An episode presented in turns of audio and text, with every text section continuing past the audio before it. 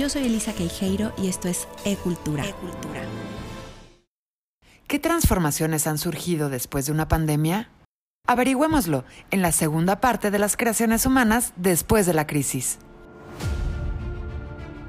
Cuando la peste bubónica llegó a Europa, diez siglos habían pasado de la formación de una nueva sociedad. La iglesia y los señores feudales llevaban la danza de sus hilos, dominándolo todo, para sí mismos y por supuesto para el que les había dado el poder, el rey. La opresión y la desigualdad como premisa, lo normal, se había quedado en el silencio del que acepta porque no puede aspirar a otra cosa. ¿Quién podría decir que una tragedia iba a desencadenar un cambio tal que lo que parecía inamovible dejó de serlo?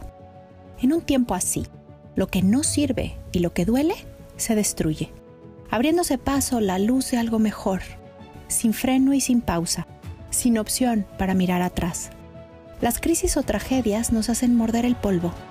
Tocamos fondo y desde ahí queda una opción, o todo o nada, de aquí para adelante.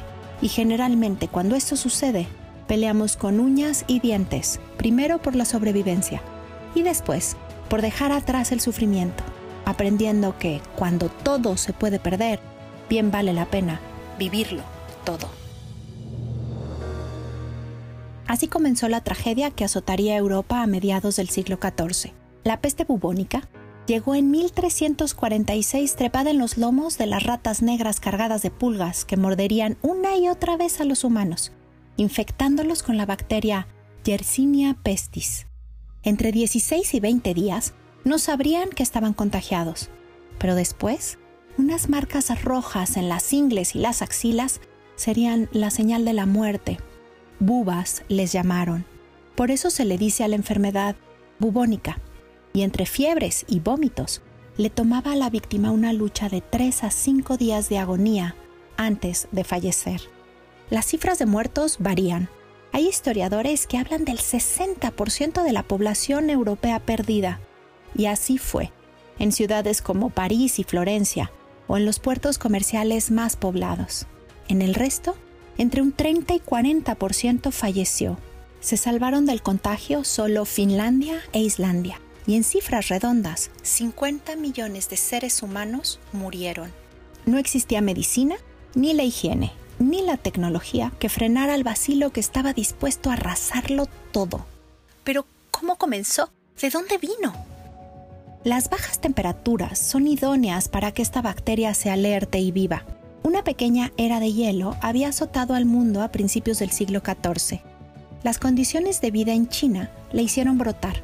Su alimentación y contacto con animales salvajes, sus sembradíos y normalmente las migraciones, por guerra o por comercio, son las que transportan de un lugar a otro la epidemia.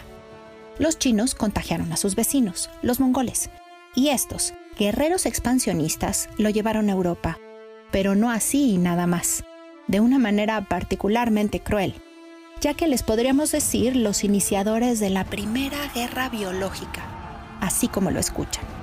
Ellos querían conquistar o entrar al continente por la ciudad porteña de Cafa, en la península de Crimea. Por sus murallas protegida, era difícil que la penetraran. Entre las filas de los mongoles ya había hombres que habían enfermado y muerto. Sus generales tomaron restos de cuerpos contagiados y los catapultaron hacia dentro de la ciudad de Cafa. ¿Se imaginan el terror de los habitantes cuando miraron sus calles infestadas de cuerpos descompuestos? Y para cuando comprendieron que había una epidemia desprendiéndose de estos, ya estaban contagiados.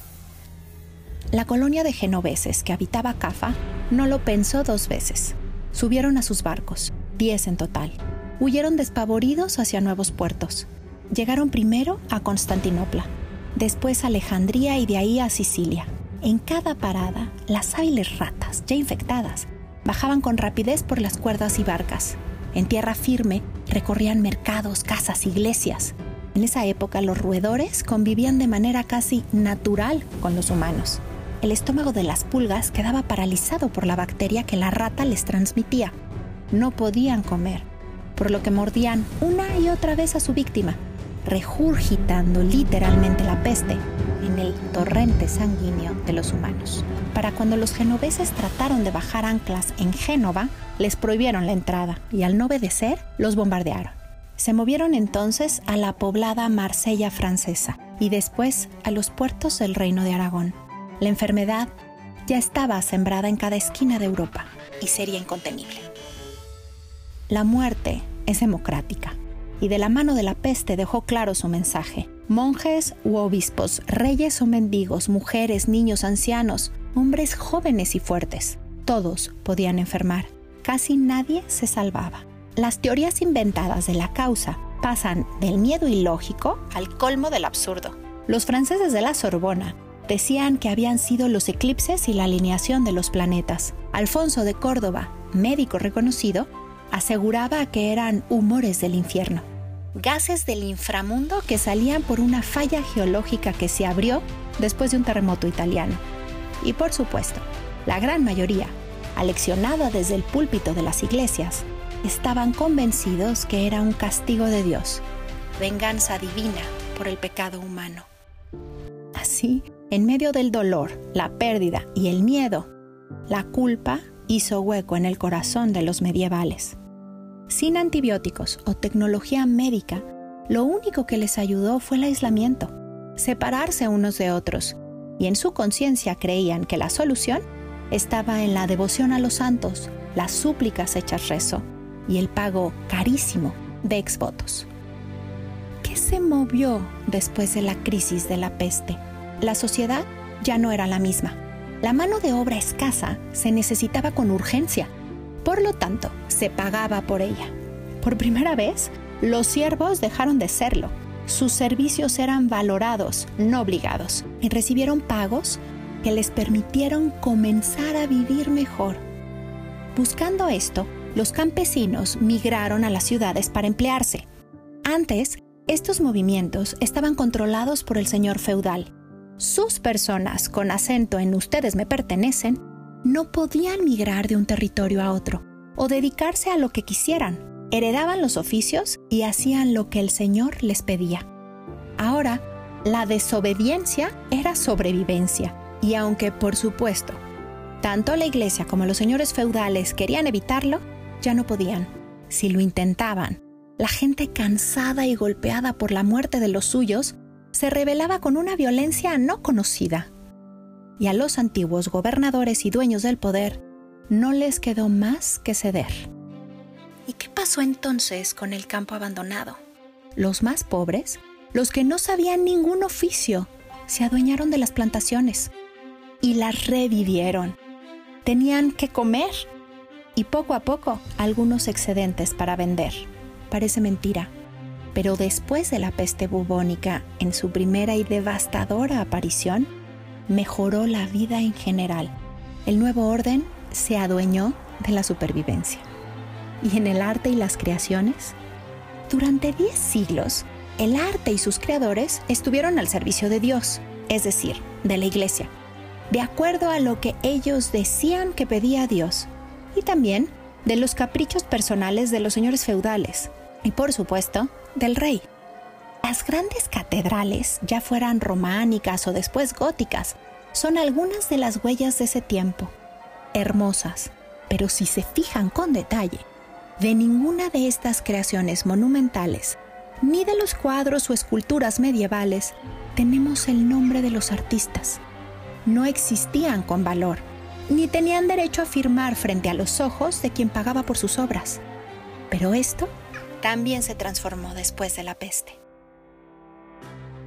Por supuesto que no fue solo la enfermedad lo que generó el cambio, sino que todo el ambiente estaba listo. Me explico. Coincide con la caída del Imperio Romano de Oriente, que se había preocupado durante un milenio por cuidar y preservar tratados de estética del arte, escritos de pensadores romanos y griegos de la antigüedad. Al verse vencidos por los otomanos, migraron, ¿hacia dónde creen? A Italia. Llegaron con sus costumbres buscando asilo, pero también con sus libros, pergaminos y conocimientos no perdidos en la era medieval.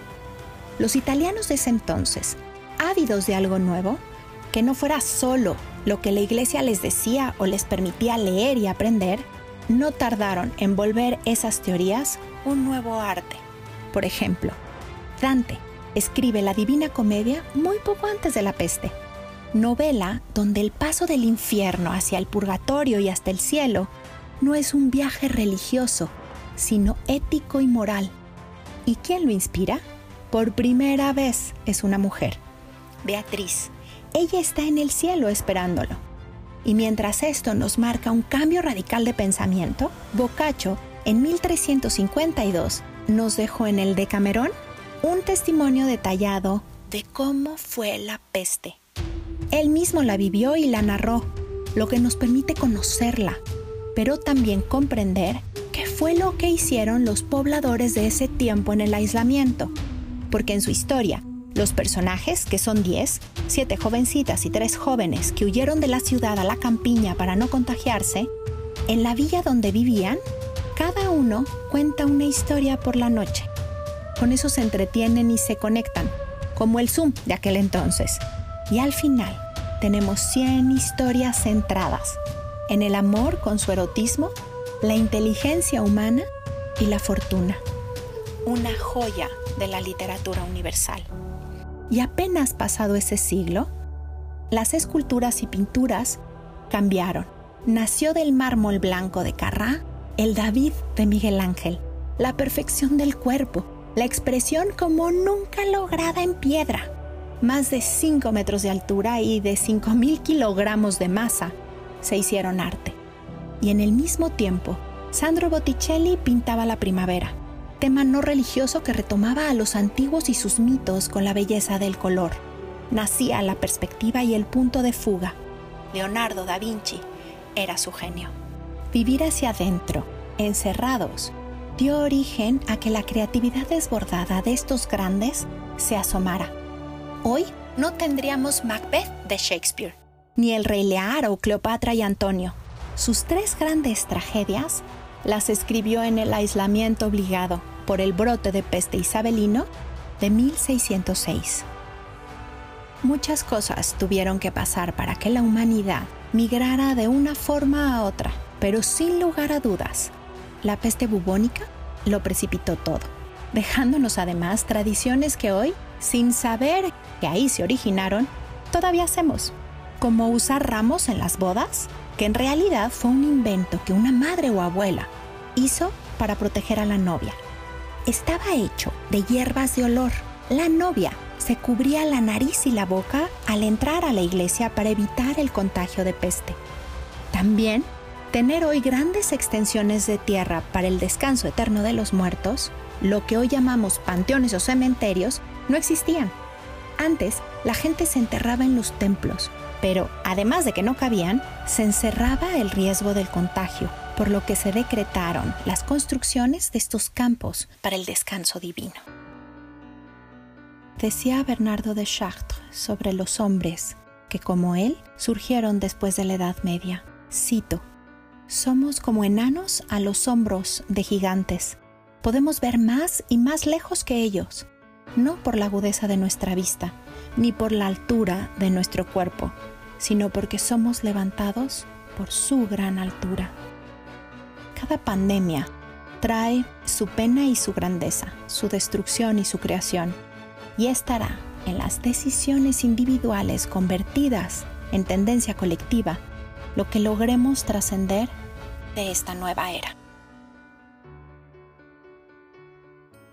No te pierdas la tercera parte de las creaciones humanas después de las crisis, narrado por Elisa Queijeiro en E-Cultura. Yo soy Elisa Queijeiro y esto fue Arte con Placer y Cultura con Sentido.